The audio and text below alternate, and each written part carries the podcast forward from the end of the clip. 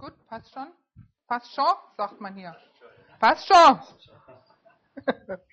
ja, Halleluja. bete, ich, ich mein bete auch Sohn. nochmal, Herr Jesus, dank dir jetzt, dass wir diese Zeit haben, Herr, gebrauchte Mutti, Herr. Und wir beten um eine geniale Zeit, Vater. Wir beten, dass du jetzt wirkst, Heiliger Geist. Amen. Amen. Ja. Ich setze mich hier mal hin. Freue mich total, hier zu sein bei euch. Die meisten kenne ich, ein paar kenne ich schon ein bisschen näher. Bei Zahns habe ich schon gewohnt. Eine Familie, die richtig cool ist. Ja. Heidrun Kruse ist mein Name. Ich bin, wie gesagt, die Mama ne, von Konstantin. Eben habe ich so überlegt, wie cool ist es, wenn Mutter und Sohn ähm, im geistlichen Dienst zusammenstehen. Ich muss euch aber sagen, das ist nicht das erste Mal, sondern wir haben schon zig, zig Dienste zusammen gehabt. Als Konstantin, ich glaube, drei Jahre alt war, ist er zum ersten Mal auf dem Camp mitgekommen. Und dann standen wir schon zusammen auf der Straße und haben Jesus verherrlicht. Und dann ist der Bursche immer größer geworden. Und dann ja, haben wir immer mehr von Jesus erzählt. Und er ist immer mehr in die Reife gekommen und rangewachsen und hat ja, dem, dem Herzen Gottes und dem Herzen seiner Mutter und seines Vaters viel Freude gemacht. Von Konstantin und von meiner Familie werde ich gleich noch mehr erzählen. Wenn es darum geht, um die Wichtigkeit der Kinder im Reich Gottes, das ist das Thema heute, dann möchte ich mal voraussetzen, dass niemand von euch von der Wichtigkeit der Kinder im Reich Gottes überzeugt werden muss.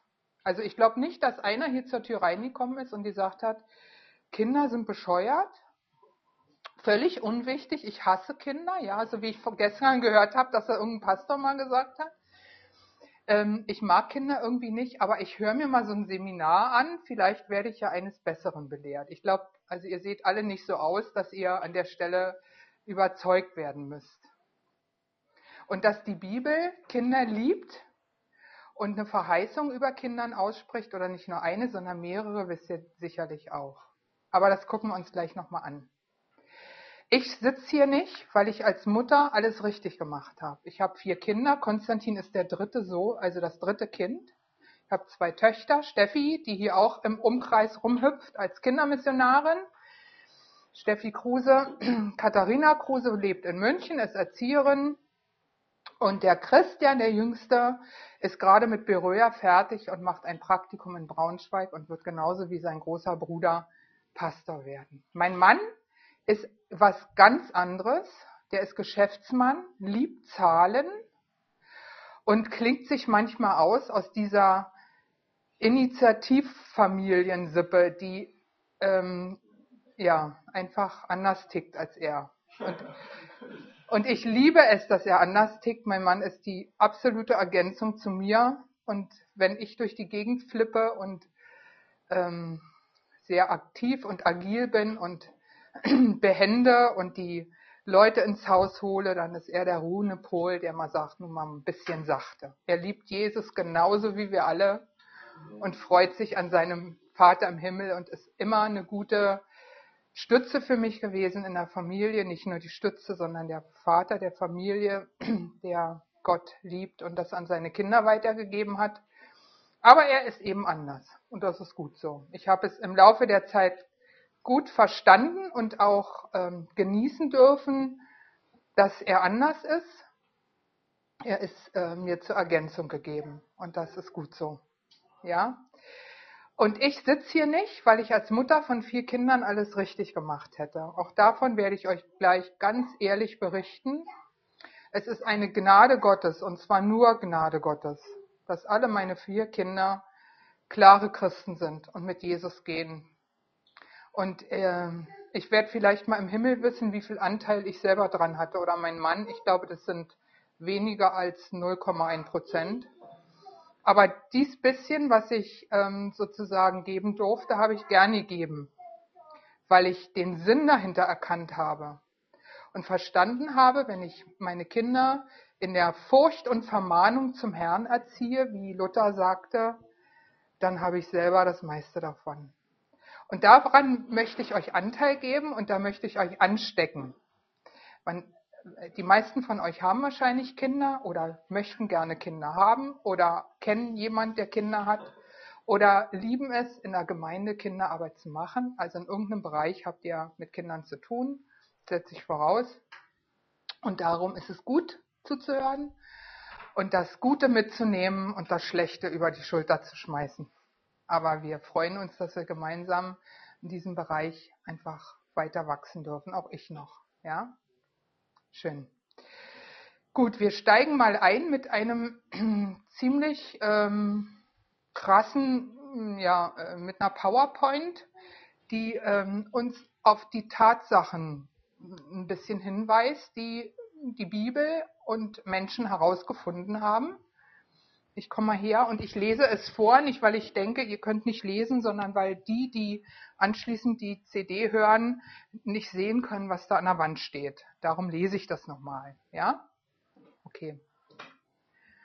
Die Wichtigkeit der Kinder im Reich Gottes. Die Ortsgemeinde, also Gemeinde Ecclesia in der Siebenkässtraße, sollte ein vertrauter und wertvoller Partner werden beim Versuch, die kommende Generation von Nachfolgern Christi und Gemeindeleitern heranzuziehen, aber es sind die Eltern, die Gott vor allem für das geistliche Heranreifen ihrer Kinder verantwortlich macht. Wenn du einmal im Himmel aufschlägst, glaube ich ganz sicher, wird Gott dich nicht fragen, wie viel Geld hast du verdient der wird dich auch nicht fragen, ist deine Wohnung super geputzt gewesen? Der wird dich, glaube ich, auch nicht fragen, hast du als Ältester ähm, in Klarheit der Gemeinde gedient? Vielleicht kommt so eine Frage auch noch, ja? Der wird dich zuerst fragen, wie ist es dir mit deinen Kindern gegangen? hast du Segenspuren bei deinen Kindern hinterlassen? Da bin ich sicher. Das ist Gottes wertvollste ähm, Aufgabe oder sein, sein, sein wichtigster Punkt auf dieser Erde Familie zu initiieren und aufzupassen, dass Familie heil und gesund bleibt. Und wenn eine Gemeinde aus gesunden Familien besteht, die ihre Kinder unterweisen, Väter und Mütter, die ihre Kinder unterweisen, dann ist Gemeinde gesund. Anders geht's gar nicht. Also das will dieser kleine Abschnitt sagen. Gemeindeleiter, kommende Generation Nachfolgern von Nachfolger Christi. Ähm, es ist gut, wenn, wenn Ortsgemeinde da ihren Platz ausfüllt, aber es ist die Aufgabe der Eltern, die vor Gott Verantwortung haben, ihre Kinder ähm, heranzuziehen im geistlichen Bereich. Machst du mal weiter? Jetzt kommt eine Statistik, die hat mich echt erschreckt. Wenn man, wie ich, ich habe eine große Kinderarbeit in Berlin geleitet, mit sehr vielen Mitarbeitern und sehr vielen Kindern. Und ich habe gedacht, wenn danach gefragt wird, wie viel Einfluss, wie viel geistlicher Einfluss ähm, ist sozusagen von mir ausgegangen auf die Kinder der Gemeinde, dann hätte ich gedacht, ich habe einen Rieseneinfluss gehabt. Meine Mitarbeiter hätten einen riesen Einfluss gehabt. Der Pastor hat einen riesen Einfluss gehabt. Wir haben einmal im Jahr eine Reise gemacht. Tja, so eine Kinderreise, so ein Camp. Das ist der riesen Einfluss. Ja? Die Wahrheit ist, die Mutter beeinflusst am meisten ihre Kinder religiös. Das Potenzial der Mütter. Das heißt, das, was jeden Tag zu Hause passiert oder nicht passiert, oder nicht passiert, hat sozusagen Einfluss auf unsere Kinderherzen und ihre Seelen. Ja? Die zweite Person ist der Vater und man sieht, dass es nur einen Unterschied gibt zwischen Jungen und Mädchen. Ja? Also die Mutter beeinflusst mehr die Jungs und der Vater, äh, die, die Mutter beeinflusst mehr die Jungs und der Vater beeinflusst ein bisschen mehr die Jungs, aber da ist es ausgewogener. Ja? An dritter Stelle ist der Pastor dran. Glaubt man nicht. Wo ist der Pastor in der Gemeinde, in der Kinderarbeit? In den seltensten Fällen geht er runter in die Kinderräume oder irgendwo sind die Kinderräume und macht einen Kindergottesdienst. Aber er hat einen Einfluss. Er hat sozusagen das, Potenzial eines Einflusses. Ja? Dann kommen die Großeltern. Wie viele Menschen haben mir erzählt, ich bin im Gefängnis in Bremen tätig, habe auch in Berlin im Gefängnis gearbeitet, habe dort einen Alpha-Kurs gemacht bei strafgefangenen Männern. Und sehr viele Männer haben mir erzählt, ich, hab, ich bin geprägt worden von einer Großmutter, die für mich gebetet hat. Sehr viele erzählen das. Meine Oma hat immer für mich gebetet. Ich kenne meine Oma eigentlich mit einer aufgeschlagenen Bibel in der Hand.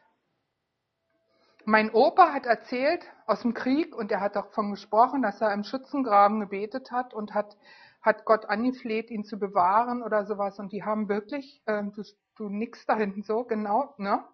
Das ist wirklich so, dass die Großeltern großen Einfluss haben. Bis dahin, dass es sogar Menschen gibt, die sagen, die Großeltern sind die geistlichen Leute und die, die Generation meiner Eltern glauben irgendwie gar nichts oder gehen überhaupt nicht mit Gott. Also muss Christ sein, was mit Oma und Opa zu tun haben. Ja, Christsein ist was für alte Leute, weil die alten Leute Christsein vorleben.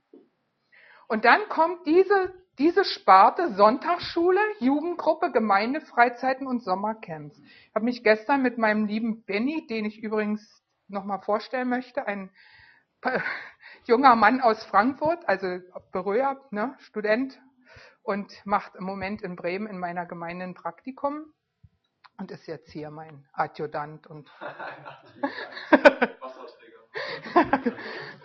genau. Ja, und äh, wir haben uns gestern so das angeguckt und er sagte richtig, Gemeinde investiert in, in diese vier Bereiche. Ja, Sonntagsschule, Jugendgruppe, Gemeinde, also da, da sind die Mitarbeiter zu finden. Ja, und auch in Camps. So ein Sommercamp, was macht das aus? kostet eine Menge Geld, man fährt weg, man hat einen tierischen Stab von Mitarbeitern dabei, man ist wochenlang damit beschäftigt, so ein Camp vorzubereiten und es ist gut, dass es Camps gibt. Aber der Einfluss sind 11 Prozent. Das heißt, wir müssen umdenken an der Stelle. Deswegen gut, dass der Pastor hier sitzt. Wir müssen in Mütter und Väter investieren. Und wir müssen in Pastoren investieren, die eine, einen Blick haben auf die junge Generation. Das ist eine ganz wichtige Folgerung daraus, ja. Machst du mal die nächste Folie? Die Realität heute sieht so aus, dass 48 Prozent der Jugendlichen der Gemeinde, diese, diese Umfrage wurde in, bei Willow Creek in Amerika gemacht, 48 Prozent der Jugendlichen betrachten ihre Mutter als christlich. 23 Prozent betrachten den Vater als christlich. 27, also christliche Kinder aus christlichen Familien, ja. 27 Prozent haben entweder Familienandachten, Gebet oder Bibellesen zu Hause erlebt. Überlegt das mal, 27 Prozent. Nicht mal ein Drittel der Kinder erleben Tag, also erleben in ihren Familien Familienandachten, Gebet oder Bibellesen. Nur 27 Prozent erleben es, zwei Drittel nicht.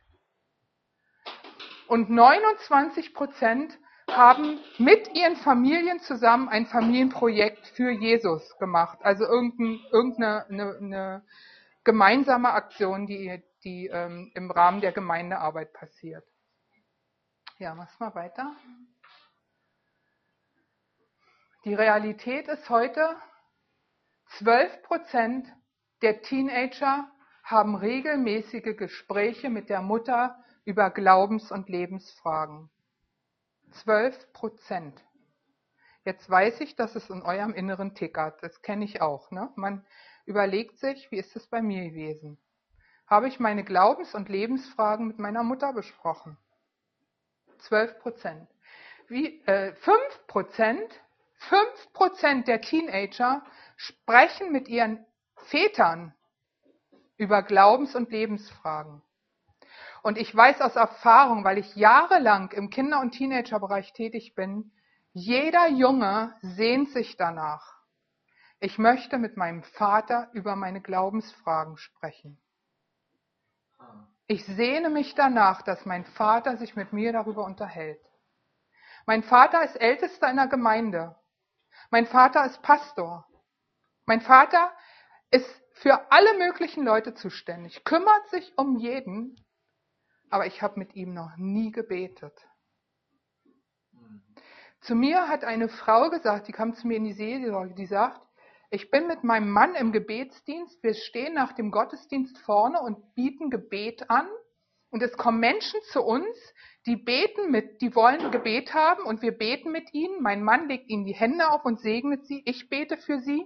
Wir haben eine coole Zeit und beten für sie. Mein Mann hat noch nie mit mir gebetet. Kinder sagen, wir erleben es nicht. Die Eltern beten mit uns am Tisch und sie beten mit uns, wenn wir ins Bett gehen. Aber dass mein Papa sagt, du, ich bete mal für dich, dass du in der Schule klarkommst. Oder du hast jetzt Schwierigkeiten als Teenager, lass uns mal das im Gebet zusammentragen. Und ich weiß, es ist so, dass jeder Teenager sich das wünscht. Dass der Papa sagt, du, ich will mal für dich beten. Und das ist eine Riesenhürde für Männer. Ich weiß nicht warum. Weil sie haben keine Hürde damit, für wildfremde Leute in der Gemeinde zu beten. Aber zu sagen, du, komm Junge, jetzt gehen wir mal in den Wald und jetzt beten wir mal deine Lebenssituation durch. Und ich bleibe an deiner Seite und ich bete für dich und ich bin für dich. Das wünschen sich Mädchen, das wünschen sich Jungs von ihren Eltern. Weiter geht's. Ähm, wie viel Prozent haben regelmäßig, okay, bei aller, nee, lass mal, der, der andere ist eine Folgerung daraus, ne? also auch die Dienste für den Herrn sind nur 12 Prozent.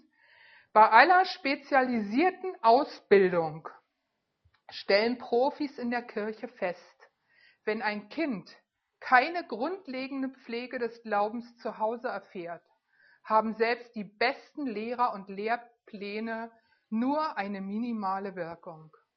Eine Stunde pro Woche kann einfach nicht mit der täglichen Erfahrung mithalten, was die Prägung der Persönlichkeit betrifft.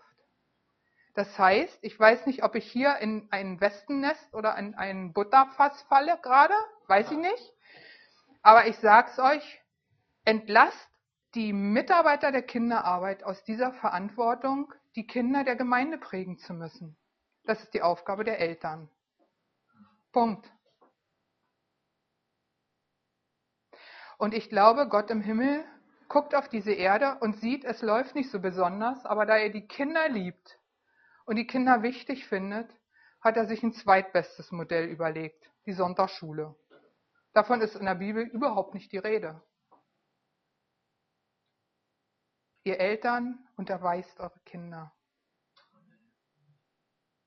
Sonntagsschule ist was Kostbares. Sommercamps sind super. Ihr wisst, wie ich das meine. Ne? Die vorrangige Aufgabe liegt bei den Eltern. Ganz einfach. Ich kann irgendwie nichts anderes sagen. Okay.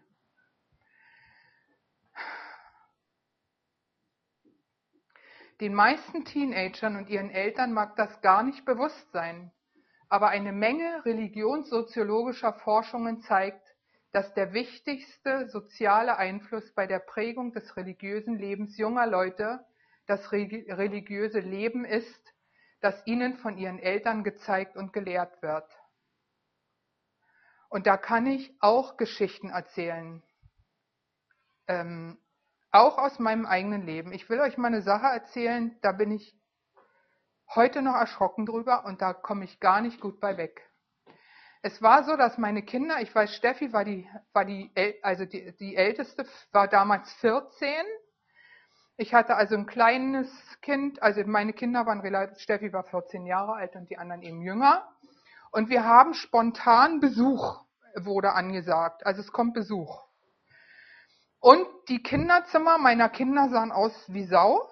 Und es war irgendwie, was ich war am Bügeln oder sowas, aber es, es sah also in unserem Haus, wir hatten ein Familienhaus, überhaupt nicht so aus, dass ich mit großer Freude Besuch empfangen hätte. Nun gibt es ja Frauen, die finde ich echt cool, die sagen an dieser Stelle, wenn spontan Besuch kommt, müssen die zusehen, wie sie klarkommen. Mir ging es so, dass ich immer alles schön haben wollte, ja?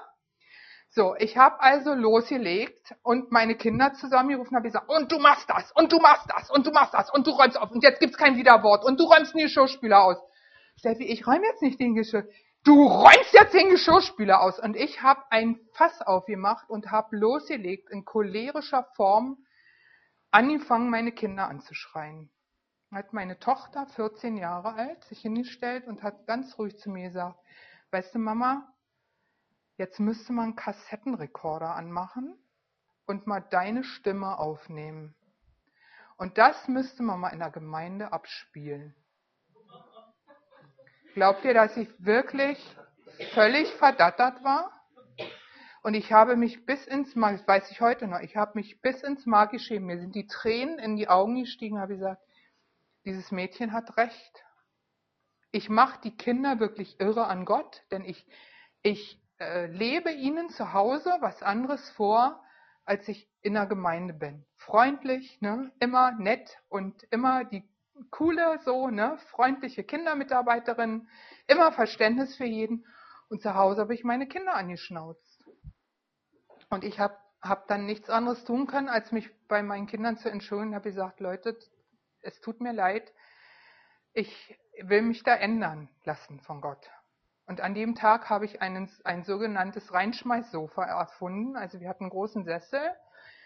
Und dann habe ich immer gedacht, also wenn du hier so ausrastest, dann bist du überfordert und Überforderung passiert, wenn du nicht aus der Kraft Jesu arbeitest und handelst. Und Gott hat was anderes versprochen. Der hat gesagt, wir werden Leben im Überfluss haben und wir werden aus der Fülle handeln können. Und von unserem Leib äh, werden Ströme lebendigen Wassers fließen. Und du pfeifst hier auf dem letzten Loch und dann habe ich mich immer, wenn ich merkte, ich pfeife auf dem letzten, den, versteht ihr diesen, sagt ihr das auch, okay. immer wenn ich auf dem letzten Loch gepfiffen habe, habe ich mich in diesen Reinschmeißsessel gesetzt und die Kinder wussten, die braucht jetzt ein bisschen Zeit. Und ich habe ihnen gesagt, wisst ihr, das ist der Sessel, da möchte ich einfach zur Ruhe kommen und möchte mich von Gott neu füllen lassen, damit ich Kraft habe für meine Arbeit, die ich zu tun habe und für, für euch. Und die, denen war das klar, das ist der Reinschmeißsessel unserer Mutter. Und ähm, das ist von dem Tag an passiert. Ich habe gedacht, sofort muss ich hier was ändern. Ja? Die Kinder sind mir zu wichtig, als dass ich zu Hause etwas lebe und in der Gemeinde etwas anderes lebe. Ja? Ähm, weil sie werden damit nicht klarkommen. Und es ist nicht die einzige Situation gewesen, es gab mehrere Situationen wo ich gedacht habe, ey, das geht gar nicht, ja. Und Gott hat mich an der Stelle immer korrigiert oder meine Kinder haben mich korrigiert oder mein Mann hat mich korrigiert. Aber auf jeden Fall hat Gott Gnade geschenkt, dass sie nicht irre wurden an Gott und an Gemeinde, sondern fröhlich ihr Leben mit Jesus leben. Also der große Verdienst ihrer cholerischen Mutter war das an dieser Stelle nicht, ganz sicher nicht. Okay, wollen wir mal das ist sozusagen das religiöse Leben, das ihnen von ihren Eltern vorgelebt wird. Das ist, was wir tun sollten. Wir sollten die Kinder ihre Eltern bei der Gemeinde absetzen lassen. Ne? Kinder, bringt mal eure, eure Eltern in die Gemeinde. Die Eltern schulen und sie wieder aufs Missionsfeld senden, ihr zu Hause, um Christen aufzuziehen. Das heißt, dieser Satz sagt ganz deutlich, oder ich verstehe dahinter, alle Väter und Mütter möchten gerne ihre Kinder geistlich erziehen, aber sie wissen nicht wie. Es gibt ähm, Eltern, die kennt ihr auch bestimmt in den Gemeinden, die schicken ihre Kinder von einem Camp aufs nächste und erwarten, dass sie irgendwann bekehrt wiederkommen. Ja? Also irgendwann aus dem Reisebus hüpfen und sagen, jetzt habe ich Jesus mein Leben übergeben. In einem Fall hat mich eine Mutter angerufen und hat gesagt, ja, mein Sohn Christoph hat sein Leben Jesus übergeben, aber sein Schrank ist ja immer noch unordentlich. Also die dachten, da kommt so eine Cosi-Waschanlage, ne, die die Kinder so reinwäscht und jetzt klappt zu Hause alles wunderbar. Dass das ein Wachstumsprozess ist, an dem auch ihre Kinder, also die Eltern einen Anteil haben, ist irgendwie an ihnen vorbeimarschiert. Ja? Und ich erzähle immer den Eltern, wie cool ist es, wenn man seine eigenen Kinder zu Jesus führt. Also ihr Väter und Mütter, die ihr hier sitzt oder die ihr bald Kinder haben werdet, lasst es euch nicht nehmen, eure eigenen Kinder zu Jesus zu führen. Wie cool ist es, wenn der kleine Konstantin mit fünf Jahren bei mir auf dem Schoß sitzt und ich ihm den Weg zeige, den er gehen darf mit Jesus. Ich ihm in, in seiner Art und Weise erklären kann, was es heißt, Jesus nachzufolgen und warum Jesus am Kreuz für seine Sünden gestorben ist. Der hat das mit fünf Jahren gut verstanden. Ein Fünfjähriger weiß, dass er nicht alles richtig macht. Und wenn man dann zusammen betet, auf die Knie geht oder miteinander betet und sein Kind segnet, sagt du, jetzt bist du ein Königskind. Du bist jetzt nicht nur mein Sohn, sondern du bist mein Bruder.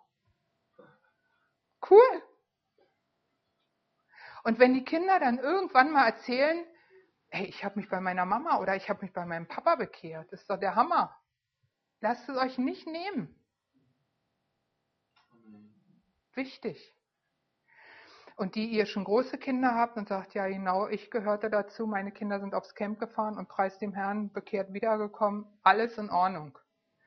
Der Verkläger der Brüder steht nicht vor euch, sondern dem, den haben wir unter unseren Füßen. Amen. Und der wird euch an dieser Stelle nicht eine Verdammnis einreden dürfen. Es ist wunderbar. Ihr seid gute Eltern und ihr habt an der Stelle das meiste, fast alles richtig gemacht, genauso wie ich Fehler gemacht habe. So gibt es auch bestimmt hier in unserer Mitte Leute, die sagen, ja, da gab es Dinge, die sind nicht so okay gelaufen. Aber da haben wir das Kreuz und die Gnade Amen. und dürfen jeden Tag neu anfangen. Super cool. So, weiter geht's. Ich glaube, das ist alles, ne? Die letzte ja, wir werden eine erweiterte geistliche Familie, wenn wir die Verantwortung in uns tragen, geistliche Mentoren für Kinder zu werden, wenn wir das Gebet und die Bibel in unseren Beziehungen zum Fundament machen, authentisch, verletzlich und demütig sind, Kinder ermutigen und vorbereiten, ihre Gaben zu gebrauchen, ein Beispiel für das Leben als Christ geben. Okay, war es die letzte Folie? Nee. Als Gemeinde müssen wir Familien befähigen, immer wieder von Gott zu reden, die Kinder zu lehren, vom Wort Gottes zu leben, ein wirkliches Verständnis von Gottes Geboten zu entwickeln und Gehorsam als Folge des Vertrauens auf Gott anzusehen. Wenn das Fundament der Regeln nicht eine Beziehung ist, dann werden die Regeln zur Rebellion führen. Du musst, du musst, du musst, du musst, du musst, du musst, du musst. Hast du dein Kind verloren. Aber wenn wir ihnen eine Beziehung zu Jesus vorleben und ihnen zeigen, wie der Vater im Himmel tickt, ja, dass er sie lieb hat und an sein Herz sieht und sie ihm deshalb gehorchen dürfen, weil sie ihn lieben, dann werden das Menschen werden, die wirklich Gott Ehre machen. Wünsche ich uns immer mehr, uns allen, ja. Gut, das ist, ne? Eins noch, ja, da haben wir die Stelle aus 5. Mose 5. Macht die Worte zu eurer Herzensangelegenheit, bindet sie zur Erinnerung auf eure Hand und tragt sie auf eurer Stirn. Bringt sie euren Kindern bei und redet über sie, ob ihr zu Hause oder unterwegs seid, ob ihr euch hinlegt oder aufsteht. Schreibt sie auf eure Türpfosten und an eure Tore. Wenn ihr meine Gebote befolgt, werdet ihr und eure Nachkommen, solange sich der Himmel über der Erde wölbt, in dem Land wohnen bleiben, das der Herr euren Vorfahren mit einem Eid versprochen hat. Also diese Stelle bringt sie euren Kindern bei. Und zwar, wenn ihr zu Hause oder unterwegs seid und wo ihr auch seid, ob ihr euch hinlegt oder aufsteht. Das heißt, das Wort Gottes gehört in den Alltag und nicht in den Sonntag. In den Sonntag auch, aber in den Alltag, von morgens bis abends hinein. Und wenn ihr nicht wisst, wie ihr das machen sollt, wie erzähle ich als Papa, der als Finanzbeamter am Schreibtisch sitzt und nur Zahlen im Kopf hat, wie erzähle ich meinen Kindern eine biblische Geschichte? Ich weiß es nicht.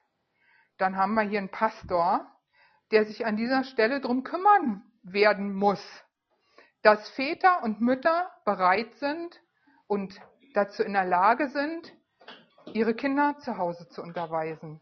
Ich kann euch eins versprechen, ihm wird nichts Besseres passieren, als wenn die ganze Woche über der Glaube zu Hause gelebt wird, von morgens bis abends. Und man am Sonntag in die Gemeinde kommt und neu gestärkt, aufgefüllt wieder am Montag in den Alltag geht. So hat Gott sich das gedacht. Und wenn Sie dann noch tolle Sonntagsschulmitarbeiter erleben, die mit Ihnen ein bisschen Blödsinn machen oder sehr kreativ sind und dem die ganze Sache unterstützen, und wenn Sie Camps erleben, super Camps erleben, die Spaß machen, tja, was soll passieren? Wunderbar. Gut. Wir ähm, kümmern uns jetzt mal hier um unseren ersten Zettel. Den könnt ihr mal alle aufschlagen. Wie können wir unsere Kinder innerlich stark machen? Ich finde es cool, wenn ihr, wenn ihr ja einfach Lust habt, euch zu beteiligen, vielleicht dann die eine oder andere, eine oder andere Anmerkung zu habt, ist einfach auch zu sagen. Ansonsten sehe ich schon wieder, es ist 10 vor 6, wir müssen, ja, weil ich finde es nachher cool, wir beten einfach noch für die Kinder. Ja. Also Punkt 1, hier den Zettel, unsere Kinder. Wie können wir unsere Kinder innerlich stark machen? Erster Punkt, Kinder brauchen emotionale Sicherheit, Liebe und Geborgenheit. Das ist eine Umfrage gewesen. Ich habe ein Buch gelesen von Bernd Siegelko, der die Arche-Arbeit ja in Deutschland gegründet hat, zuerst in Berlin und das geht weiter nach Hamburg und so weiter und so fort. Und der hat Umfragen gemacht, was sich Kinder am meisten wünschen. Ja, und ähm, unsere Kinder sind nicht so doof, wie man sie manchmal darstellt, so nach dem Motto, ach, die wünschen sich ein Nintendo oder ein Haustier oder so. Das sind Dinge, die kommen auch irgendwann. Aber sie wünschen sich zuallererst Familie, Geborgenheit in der Familie, emotionale Wärme, Sicherheit und Geborgenheit. Und wenn dieser Tank angefüllt ist, dann kann kommen, was will. Das ist wirklich so. Dann werden die Kinder das nächste, was passiert, ein gesundes Selbstwertgefühl haben.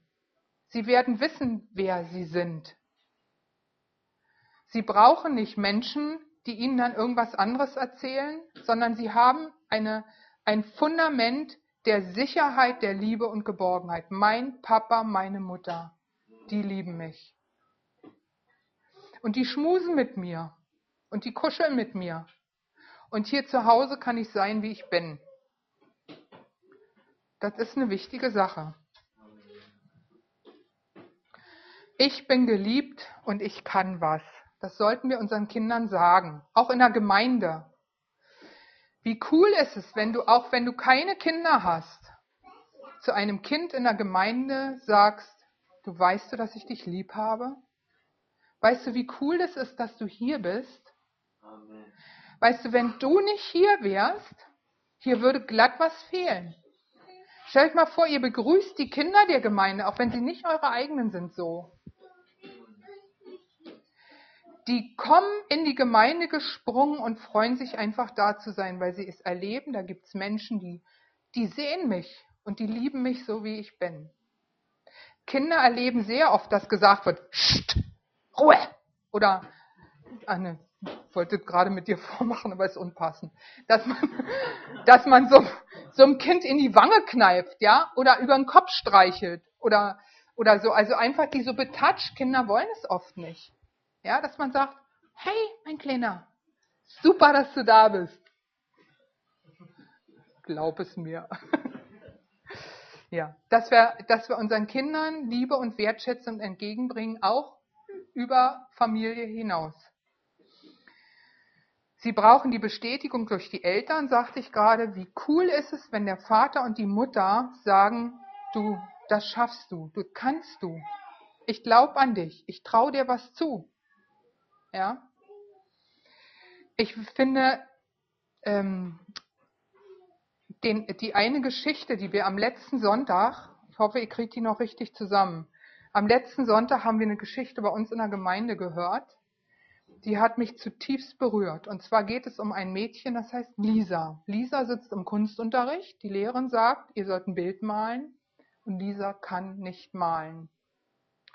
Lisa sitzt da. Die Lehrerin kommt durch die Reihen und sagt, na Lisa, was ist denn drauf auf deinem Bild?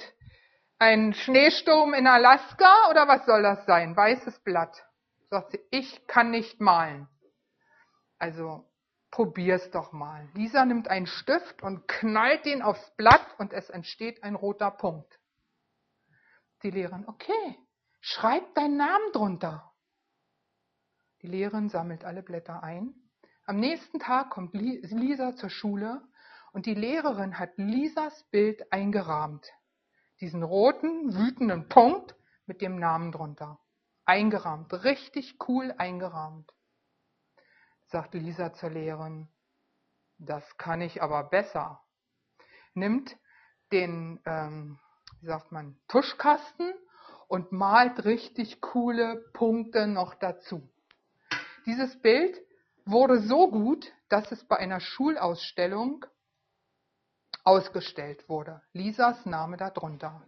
Lisa, total stolz, läuft durch die Halle, sieht ihr Bild und sieht natürlich andere Bilder. Und da steht ein kleiner Junge, der sagt, oh, ist das ein tolles Bild. Sagt Lisa, ja, das ist ein Bild, das habe ich gemalt. Da sagt er, ich kann nicht malen. Sagt sie, probier's doch mal. Ich kann nicht malen, ich kann nie, nicht mal einen geraden Strich machen. Nimm doch mal ein Lineal und versuch's. Er krakelt ein, ein krumm und schiefen Strichchen, sagt sie. Und jetzt schreib deinen Namen drunter. Sofort ist sie eine Ermutigerin geworden. Ja? Sie konnte nur einen Punkt. Und sie hat einen anderen Menschen ermutigt. Und das sollen wir sein. Unsere Kinder irgendwas zustande bringen. Ermutigt sie und sie werden zu Größen auflaufen. Es ist einfach super, wenn eure Kinder im Schulunterricht oder in, in, in irgendeinem Theaterstück sind oder Geige quietschen, wie unsere Tochter. Es war kaum anzuhören am Anfang. Ja, oh, und wir haben geklatscht und die ganze Familie hat gesessen und sie hat ihre Konzerte gemacht. Ja. Und es ist selbstverständlich, dass man dann zu irgendwelchen anderen Sachen gegangen ist, als unsere Kinder Abschlüsse hatten in der Schule. Wir haben als Eltern in der Aula gesessen und haben, haben uns dran gefreut, wenn unsere Kinder irgendeinen Abschluss hatten. Als Konstantin seine erste Predigt gehalten hat. Wie cool. Als Mutter, du sitzt da, du platzt vor Stolz. Ja? Du hast null Anteil dran, ich sag's euch. Aber du platzt vor Stolz. Einfach super zu sehen, was Gott aus den Kindern macht. Und, und die Kinder fühlen sich unterstützt durch die Eltern. Das ist einfach eine ganz wichtige Sache. Schätzt eure Kinder in der Gemeinde und lasst sie Dinge vormachen vorne. Lasst sie mal im Lobpreis mitmachen, wenn sie eine Flöte spielen können oder irgendwas, lasst die Kinder, gebt denen Platz in der Gemeinde. Nicht pst, ja? Oder Gott sei Dank geht jetzt der Kindergottesdienst los, ja? Jetzt ist Ruhe hier im Karton. Ne? Kinder gehören in die Gemeinde. Das ist ein völlig falscher Satz. Kinder sind die Zukunft der Gemeinde. Kinder sind die Gegenwart der Gemeinde. Amen. Ein gesunden, um ein Bewusstsein dass alle Fähigkeit von Gott kommt. Das bewahrt vor Stolz. Ich weiß, das, was ich kann, das, was ich gut kann, hat Gott mir geschenkt. Mit den Kindern auf die Spur zu kommen, was kannst du eigentlich? Ich mache Teenie-Arbeit und da haben wir so ein Projekt, da geht es darum, seine Gaben festzustellen. Und da gibt es Teenies von zehn Teenagern, sagen fünf, ich kann nicht.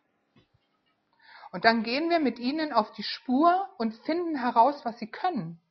Und sie staunen. Und wenn wir ihnen noch sagen, weißt du, dass da Gott hintersteckt? Dieser kreative Gott hat, hat dich zu einem Menschen gemacht, der besonders gut zuhören kann. Oder du bist ein Mädchen, weißt du, wenn du zur Tür reinkommst, du bist so hübsch. Wenn du zur Tür reinkommst und dein Gesicht strahlt voll Reinheit, da guckt glatt Jesus draus hervor. Weißt du eigentlich, wenn du auf dem Markt stehst und tanzt für Jesus, dass das, dass das so richtig für Jesus Ehre, dass das, das ein Zeugnis für unseren Herrn ist? Wie? Ja, natürlich. Oder weißt du, du spielst Fußball, du spielst so cool Fußball und du bist so ein Teamplayer, das ist direkt aus dem Herzen Gottes, diese Gabe. Und wie gut ist es, wenn nicht Teenie-Mitarbeiter das zu den Kindern sagen, sondern die Eltern. Absolut. Dass der Vater mal sagt immer, möchtest du nicht heute Abend mal ein schönes Essen kochen?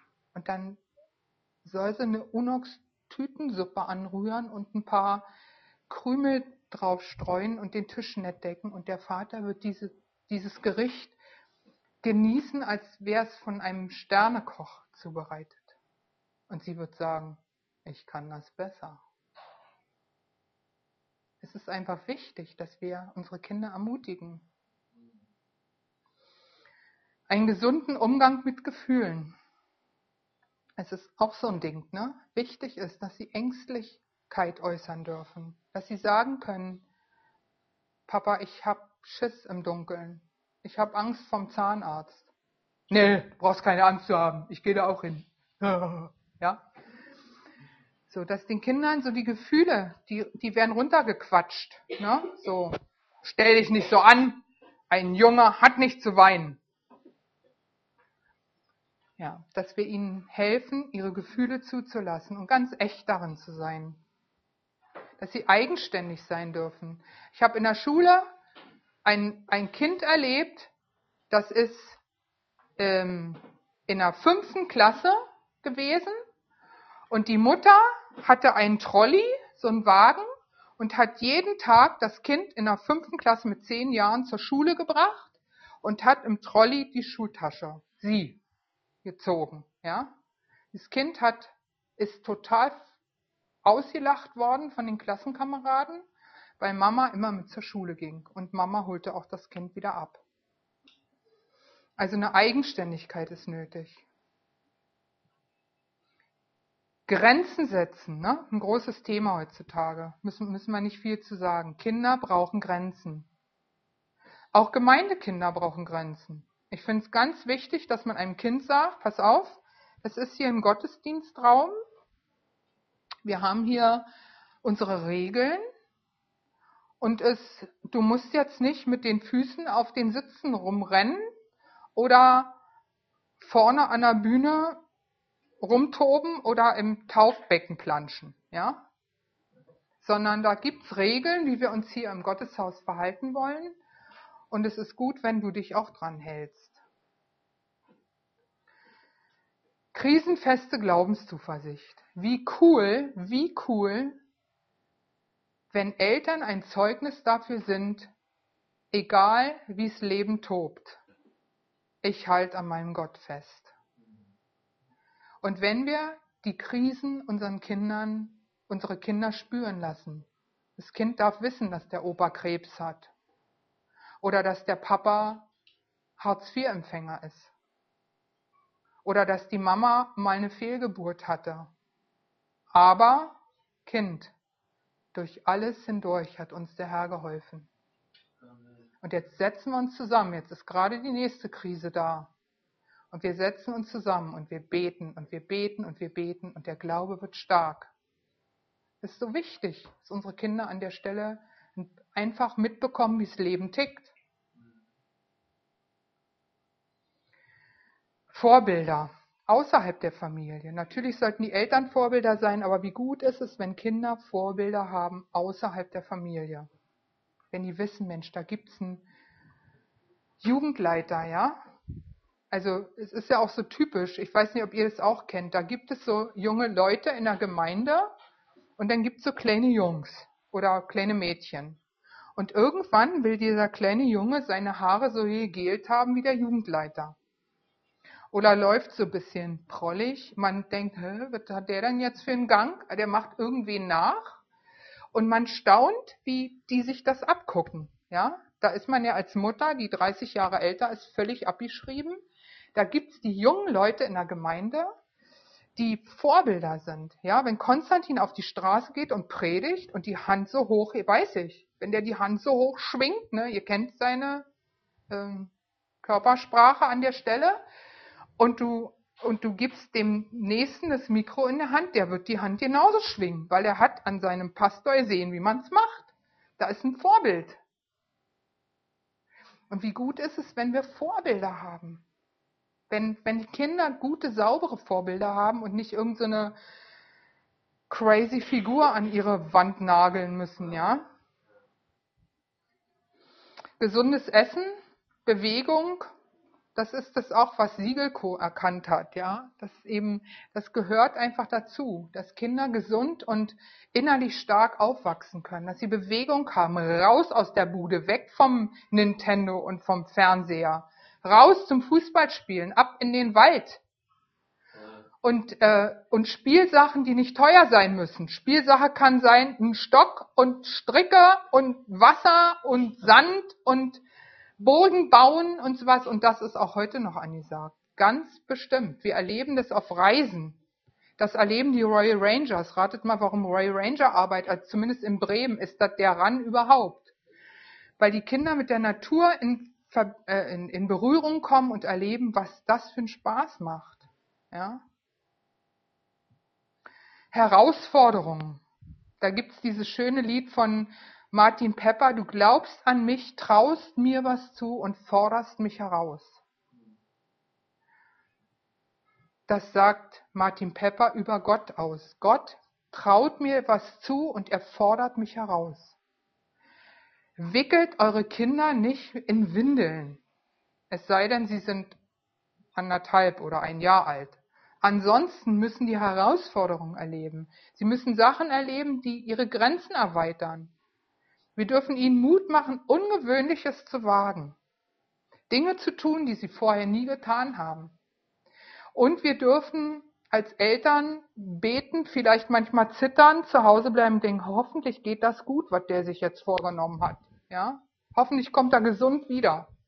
Als mein Sohn nach Afghanistan ging, ihr glaubt es nicht, wie mir das ging. Drei Monate Afghanistan. Ja? Oder Konstantin Kamerun. Irgendwann hat er zu mir gesagt, Mama, Immer wenn ich mit dir telefoniert habe, stand einer mit einer Kalaschnikow neben mir und hat auf mich aufgepasst. Hat er mir am Telefon hier erzählt. Jetzt sind dann die krassen Sachen, wenn die Kinder größer werden. Aber an der Stelle von Herzen Ja zu sagen, natürlich Junge, wenn der Herr zu dir sagt, geh nach Afghanistan.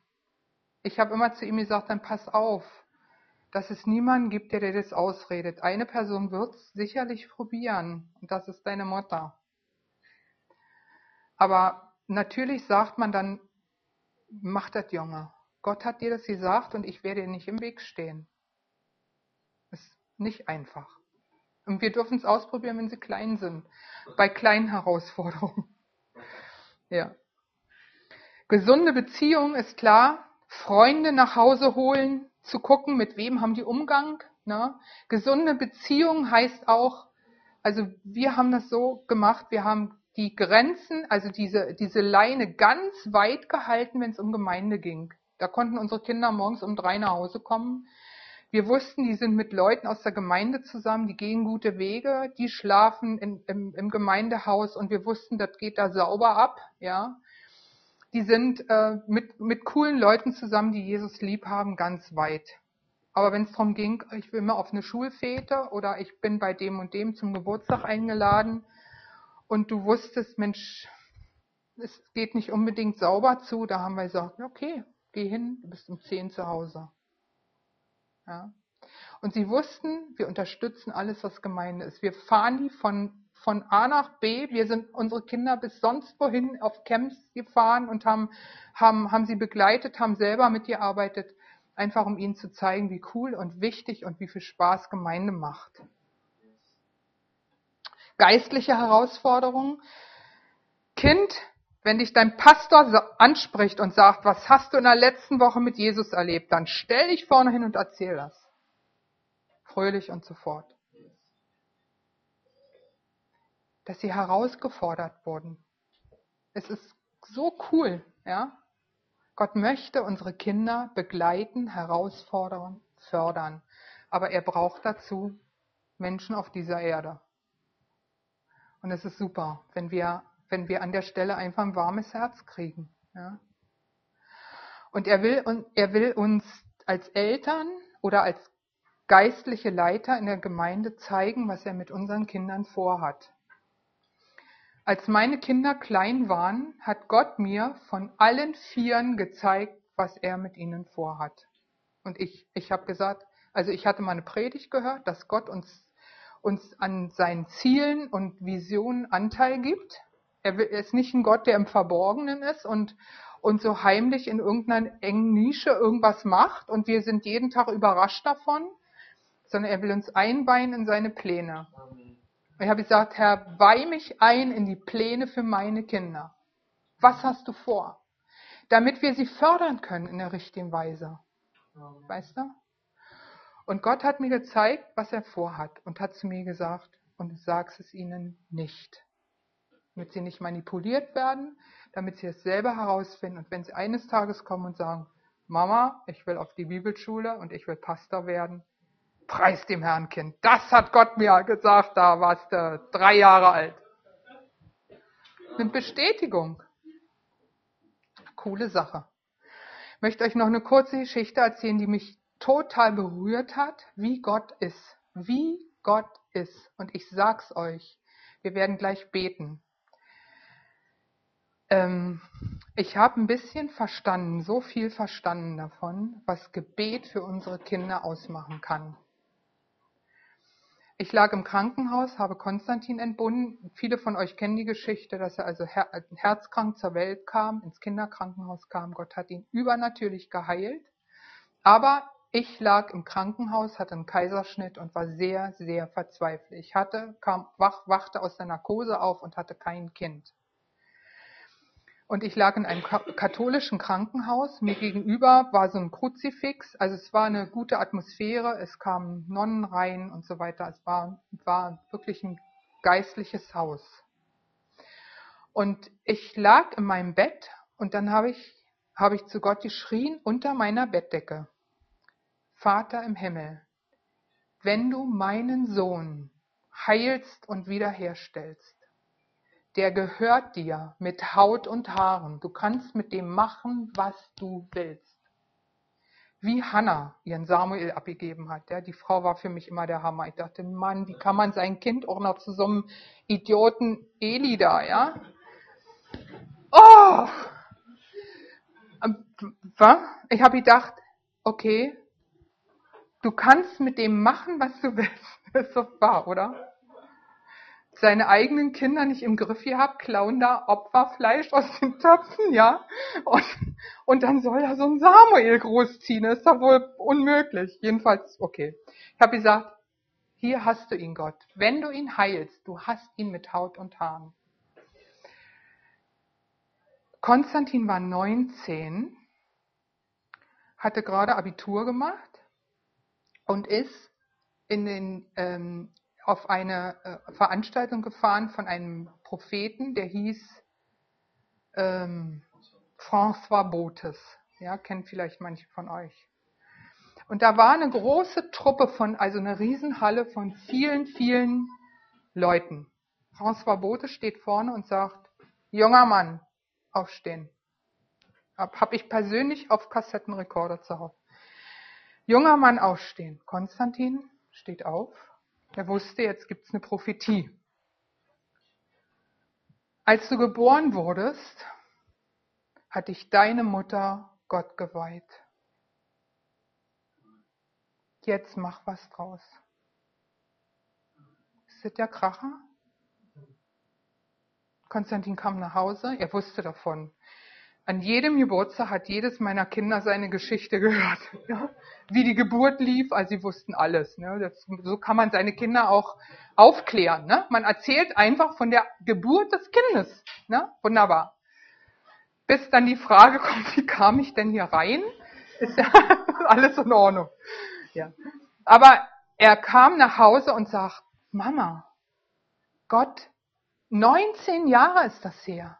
Du hast unter der Bettdecke gebetet. Gott hat das gehört. Und jetzt mach was draus. Und er hat was draus gemacht. Und er, Gott macht immer mehr draus. Aber wie cool.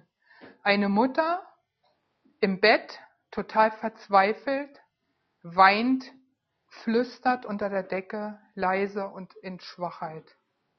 War überhaupt kein kraftvolles Gebet aus meiner Sicht.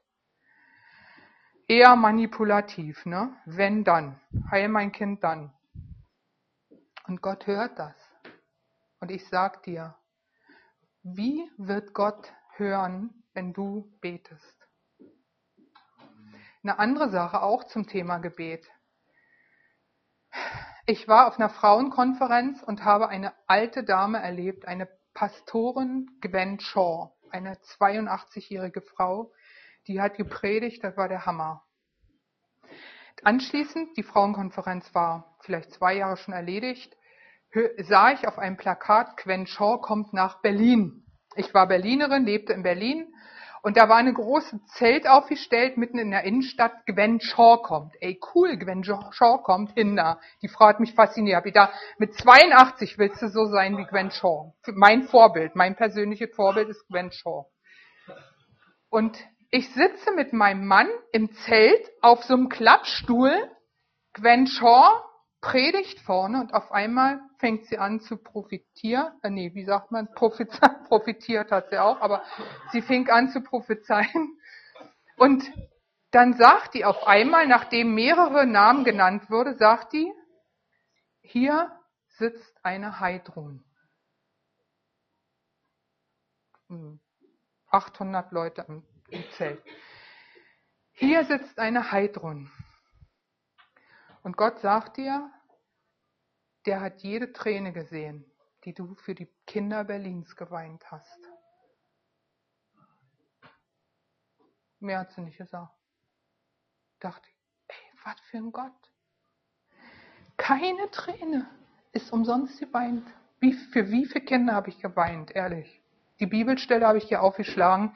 Die ist mir mal dermaßen ins Herz gerutscht.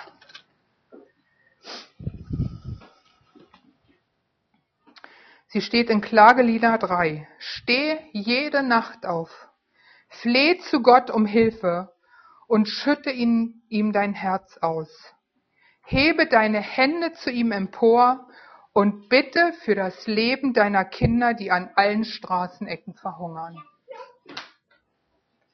So wichtig sind ihm Kinder, dass du nachts mal aufstehen solltest, deine Hände erhebst und sagst, Vater im Himmel, kümmere dich um die Kinder, die hier in den Straßenecken lungern. Und lass unsere Gemeinde ein Zuhause sein für die Kinder, die kein christliches Elternhaus haben. Gib mir ein Herz für die Kinder. Die Kinder sind sind wirklich Gottes Herzschlag. Und gib, dass die Kinder ins Gemeindehaus kommen und hier Familie erleben. Dass sie hier Ermutigung und Perspektive erfahren für ihr Leben, wenn sie zu Hause alles andere als Ermutigung erfahren. Und hilf, dass ich dabei sein kann. Gib mir wirklich dieses Herz. Da muss eine Erschütterung im Herzen passieren, ansonsten kriegst du keine Berufung. Eine Berufung passiert nicht, wenn ich in meinem Sessel sitze und mir mal überlege, ich könnte auch mal in die Kinderarbeit gehen. Eine Berufung erlebst du, wenn, dein, wenn Gott dein Herz erschüttert. Und wenn dann so eine Dinger passieren, dass eine alte Frau da steht und sagt, und Gott hat jede Träne gesehen. Und das ist ja nicht auf mich bezogen. Also in diesem Fall, ja, sie hat Heidrun gesagt, bei der Hammer. Ich brauchte diese Ermutigung im Moment. Aber Gott sieht auch jede Träne, die du für die Kinder deiner, deiner Stadt weinst. Und für die Kinder deiner Gemeinde weinst. Und für die Kinder weinst, die mal in der Gemeinde waren und nicht mehr kommen. Vergesst die nicht. Und wie, wie cool ist es, wenn du, wenn du für die Kinder weinst, für die eigene Eltern gar keine Tränen mehr haben. Ich habe eine Freundin zu Hause, der Sohn, Hero, äh, nicht Heroin, sondern ähm, Haschsüchtig, also Drogen, äh, äh, alkoholabhängig und drogensüchtig. Und sie sagt zu mir, Heidrun, ich kann nicht mehr. Und ich habe für sie gebetet, ich habe für den Sohn gebetet, der mir sehr am Herzen liegt. Und ich lieg morgens in meinem Bett und mache meine Andacht. Hm? Denk an nichts Schlimmes. Und auf einmal höre ich innerlichen Impuls, deine Kinder sind alle vier gesund und fröhlich und gehen ihr Leben mit Jesus. Jetzt heb dein Hintern und kümmere dich um den Nico. Diese Mutter hat keine Kraft mehr. Hilf ihr. Das war ein Wort Gottes. Ich sag's euch nur. Als die Zeit erfüllt war, sandte Gott seinen Sohn. Ist mir immer so eine Bibelstelle, ja? Die Zeit muss erfüllt sein. Irgendwann ist Schicht im Schacht und Gott fängt an, sich darum zu kümmern. Und zwar ganz knallhart und geradlinig.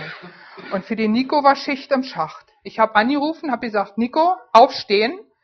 Ich bin in zehn Minuten mit meinem Auto da. Ich hole dich ab. Wir fahren zu einer praktischen Ärztin, die holt dir eine Einweisung für eine Entzugsklinik und du gehst sofort zum Entzug. Wisst ihr, was der zu mir sagt?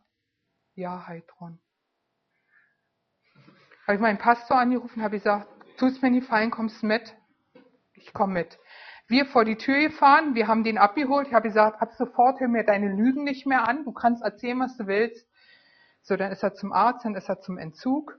Dann ist er in die Therapie nach Fehmarn gefahren, ist zu, ähm, na, wie heißen die? Teen Challenge gekommen.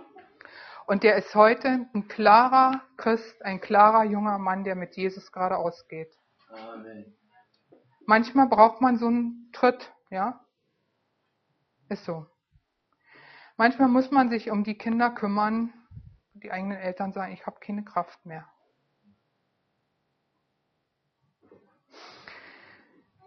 Also, was, was unsere Kinder nicht brauchen, wisst ihr, müssen wir jetzt nicht nochmal großartig durchlesen. Könnt ihr euch mal zu Hause nochmal angucken.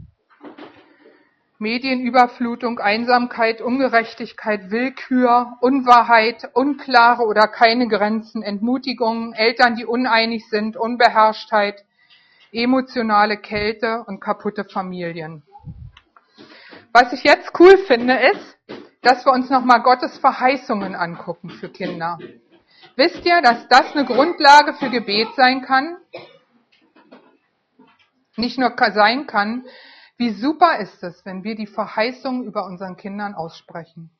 Auch wenn alles daneben geht oder gerade dann, wenn die Dinge nicht so aussehen. Ja? Ich lese es ganz kurz mal vor und dann beten wir, Freunde. Und ich hoffe, ihr seid da an meiner Seite. Und zwar möchte ich, na, ich lese erstmal die Verheißung. Also das sind so ein paar, die mir, die mir eingefallen sind, die ihr auch kennt.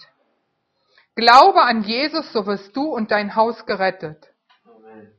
Wohl dem, der große Lust hat an seinen Geboten. Sein Same, Same ist immer Nachkomme, wird gewaltig sein auf Erden. Das Geschlecht der Redlichen ist gesegnet. Das Haus der Redlichen wird aufblühen. Wer Gott gehorcht, dessen Kinder sind glücklich. Der Herr sagt, ich selbst kämpfe gegen deine Feinde. Ich werde deine Kinder befreien. Hör auf zu weinen, lass das klagen. Du hast deine Kinder nicht umsonst großgezogen. Sie kehren aus dem Land der Feinde zurück so wichtig für Eltern, die Kinder haben, die in der Welt sind, die sonst was für Wege gehen. Hör auf zu weinen. Lass das klagen. Du hast deine Kinder nicht umsonst großgezogen. Sie kehren aus dem Land des Feindes zurück. Gewöhnt man ein Kind an den Weg, den es gehen soll, so lässt es nicht davon ab, wenn es alt ist. Amen. Meine Kinder sind in einem Punkt an etwas gewöhnt worden. Konstantin kann ja gleich nochmal dazu was sagen. Ist egal, wie alt die waren, ganz klein, ob wir Besuch hatten zu Hause, ob andere Kinder dabei waren. Wenn meine Kinder das Haus verlassen haben, um zur Schule zu gehen, haben sie sich an die Haustür gestellt, Hand auf die Schulter und dann habe ich mein Mann war leider schon zur Arbeit, also der hätte die Kinder genauso gesegnet, aber er war schlicht nicht da, ja. Habe ich die Kinder gesegnet, Hand auf den Kopf, jedem Kind die Hand auf den Kopf gelegt und sie ist gesegnet. Der Herr segne und behüte dich. Er lasse sein Angesicht leuchten über dir und sei dir gnädig. Der Herr hebe sein Angesicht auf dich, dich und gebe dir seinen Frieden. Amen. Und tschüss, mein Kind. Küsschen ab zur Schule. Immer und immer wieder. Ich bin sicher, ich hoffe, ich werde bald Enkelkinder haben. Ich bin sicher, wenn der Konstantin Kinder hat, der wird seine Kinder an der Haustür segnen, weil er erlebt hat, wie es war, mit dem Segen der Eltern aus dem Haus zu gehen. Amen.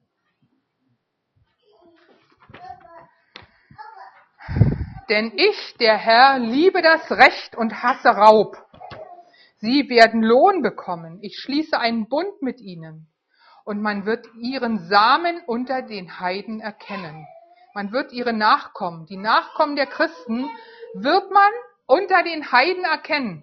Du wirst als Kind einer gläubigen Familie, wenn du Jesus im Herzen hast, da kannst du in die dunkelsten Ecken kommen, du wirst erkannt werden. Deine Frau ist wie ein fruchtbarer Weinstock im Inneren deines Hauses und deine Kinder sind wie junge Ölbäume rings um den Tisch. Ist das nicht cool? Amen. Und alle deine Kinder werden vom Herrn gelehrt und groß wird der Friede deiner Kinder sein. Wie köstlich ist deine Gnade, o oh Gott, dass Menschenkinder unter dem Schatten deiner Flügel Zuflucht finden. Sie werden trunken ist das nicht ein scharfes Wort? Von den reichen Gütern deines Hauses, mit dem Strom deiner Wonne tränkst du sie. Denn bei dir ist die Quelle des Lebens und in deinem Licht sehen wir das Licht. Ist das nicht eine coole Stelle? Ich werde meinen Geist auf deinen Samen gießen, auf deine Kinder und meinen Segen auf deine Sprösslinge. Das hat hier nichts mit Flora, Fauna und mit mit äh, Gartenanbau zu tun, ja? Ich werde meinen Geist auf deine Kinder gießen, sagt Gott, und meinen Segen auf deine Sprösslinge, dass sie hervorsprießen wie Gras, wie Weiden an Wasserbächen. Und er wird dich lieben und segnen und mehren. Und er wird segnen die Frucht deines Leibes. Jetzt fasst sie sich an ihren Bauch. Eine gute Haltung an der Stelle. Kinder sind eine Gabe Gottes und Leibesfrucht ist ein Geschenk. Wie cool, unser Gott.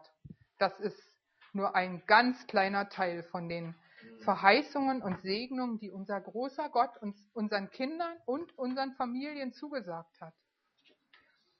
So, ich möchte euch ähm, eine, ja, das können wir gleich verteilen. Und zwar habe ich vor Jahren in Bad Kandersheim eine Organisation kennengelernt, die heißt Mütter in Kontakt. Frauen, die zu Hause am Telefon oder vor der Schule für ihre Kinder beten. Ich habe das jahrelang gemacht mit einer Freundin am Telefon für die Kinder meiner, also für die Schüler, für die Klassenkameraden meiner Kinder gebetet bei Christian, unserem Sohn, ist es so gewesen, in seiner Klasse haben sich, als wir anfingen zu beten, fünf Jungs bekehrt. Und anschließend alle, montags waren die alle bei mir zu Hause Mittagessen und dann haben wir Kinderhauskreis gemacht. Die waren so begierig, das Wort Gottes zu hören. Ich war zu Hause und ich hatte eine Freude daran, diese Burschen zu belehren, ihnen, ihnen Wort Gottes zu sagen. Die haben gesungen wie die Engel. Ja, und haben sich gefreut, also einfach auch Familie zu erleben, ja? Mütter in Kontakt. Wenn du nicht für dein Kind betest, wer dann? Wer dann? Könnt ihr nachher mitnehmen. Und da sind, ähm, ja, also da ist so noch so ein Freundesbrief, könnt ihr mal gucken. Ich habe zu der Frau, die in Deutschland dafür zuständig ist, jetzt neu Kontakt aufgenommen. Und die ist richtig gut dabei, Mütter einfach zu ja, eruieren, ihnen Mut zu machen, für ihre Kinder zu beten. Aber jetzt geht es um diese, ähm, wollen wir mal ein bisschen loslegen hier. Habe ich die dritte Seite. Wir haben noch ein halbes Stündchen.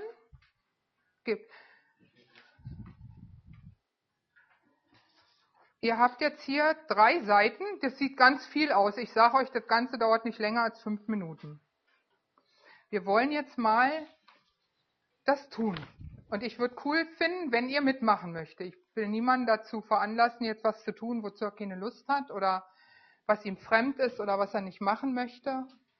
Aber vielleicht machen wir Licht an und machen, stehen auf und beten zusammen diese drei Seiten durch für unsere Kinder.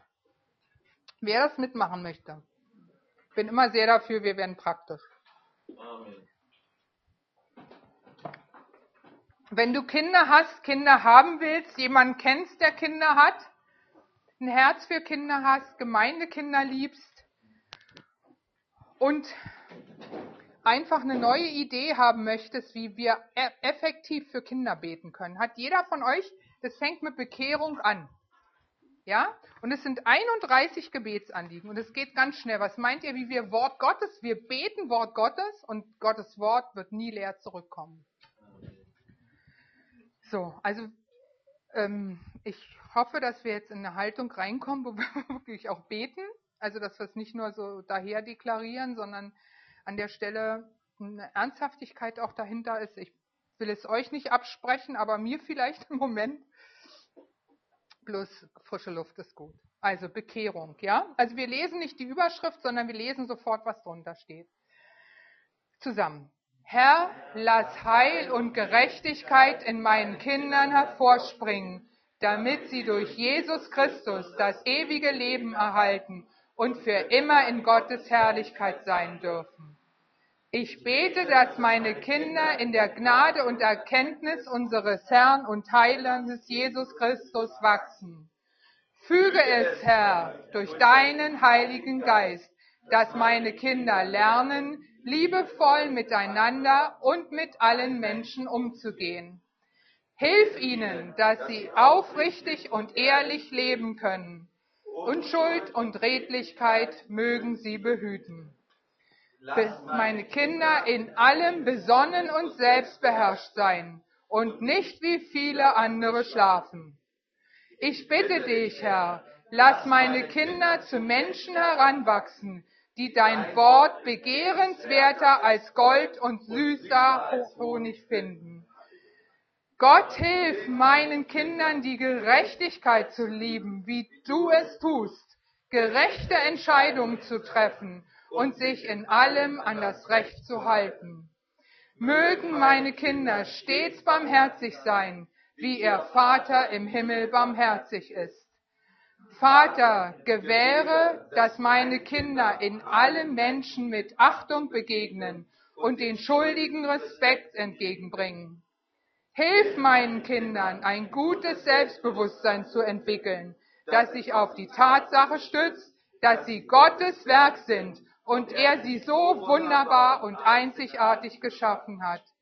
Mögen Liebe und Treue zu anderen Menschen bei meinen Kindern nie fehlen. Lass meine Kinder in ihrem Charakter und in ihrem Handeln immer stark und mutig sein. Erschaffe in meinen Kindern ein reines Herz und lass diese Reinheit sichtbar werden in ihrem Handeln. Herr, hilf meinen Kindern alle Zeit untereinander und gegen jedermann Gutes zu tun. Herr, hilf meinen Kindern großzügig zu sein und gerne mit anderen zu teilen, damit sie eine gute Grundlage für die Zukunft legen. Vater, lehre meine Kinder, alles zu tun, um in Frieden miteinander und mit anderen Menschen leben zu können. Erfülle meine Kinder mit großer Freude, wie sie nur der Heilige Geist schenken kann. Herr, lehre meine Kinder Ausdauer und Geduld zu entwickeln, in allem, was sie tun, damit sie durchhalten, bis sie am Ziel sind. Herr, möge in meinen Kindern die Tugend der Sanftmut gegen alle Menschen wachsen. Herr, schenke meinen Kindern die Fähigkeit, anderen Menschen mit herzlichem Erbarmen zu begegnen. Mögen meine Kinder lernen, Verantwortung zu tragen, denn jeder wird seine eigene Last tragen. Herr, lehre meine Kinder das Geheimnis, in jeder Situation zufrieden zu sein durch den, der sie mächtig macht. Ich bete, dass der Glaube im Herzen meiner Kinder Wurzeln schlagen kann und wachsen wird und sie durch den Glauben die feste Gewissheit erhalten, dass sich Gottes Verheißungen erfüllen werden. Herr, hilf meinen Kindern, sich als Diener Gottes zu betrachten, damit sie deinen Willen von ganzem Herzen folgen und ihren Dienst mit gutem Willen tun, als dem Herrn und nicht den Menschen. Möge der Gott, der Hoffnung schenkt, meine Kinder so mit Freude und Frieden erfüllen, dass sie durch die Kraft des Heiligen Geistes immer reicher an Hoffnung werden. Herr, le lehre meine Kinder ihre Arbeit zu schätzen und sie mit ganzem Herzen so zu tun, als sei es für dich und nicht für andere Menschen. Herr, gib meinen Kindern eine Seele, die an dir hängt und sich leidenschaftlich an dich klammert. Herr, mögen meine Kinder lernen, diszipliniert und maßvoll zu leben und alles zu tun, was redlich und gerecht ist. Herr, gewähre, dass sich das Leben meiner Kinder durch Gebet und Andacht auszeichnet, dass sie lernen, alle Zeit im Geist zu beten. Herr, hilf meinen Kindern, Leben zu führen, das sich durch Dankbarkeit dir gegenüber auszeichnet, für all das, was du gewährst, im Namen unseres Herrn Jesus Christus. Herr, gib meinen Kindern einen Verlangen danach, in aller Welt Herrlichkeit zu verkünden und von deinen großen Taten zu berichten. Amen. Wer von euch glaubt, dass das eine Auswirkung im Himmel hat und in den Herzen unserer Kinder, wenn wir das ab und zu mal beten? Da könnt ihr aber von ausgehen. Schön, dass ihr mitgemacht habt und dabei wart. Ich freue mich, dass es euch gibt. Und ich bete, dass das, was Gott in euren Herzen bewirken will, fest verwurzelt ist und ihr zu Tätern seines Wortes werdet. Und ich segne die Kinder der Gemeinde von ganzem Herzen, die hier sind, für die, die noch kommen werden, die geboren werden, für die, die draußen an den Straßenecken sind, dass sie ganz bald die Gemeinde kennenlernen und Jesus finden. Amen. Amen. Amen.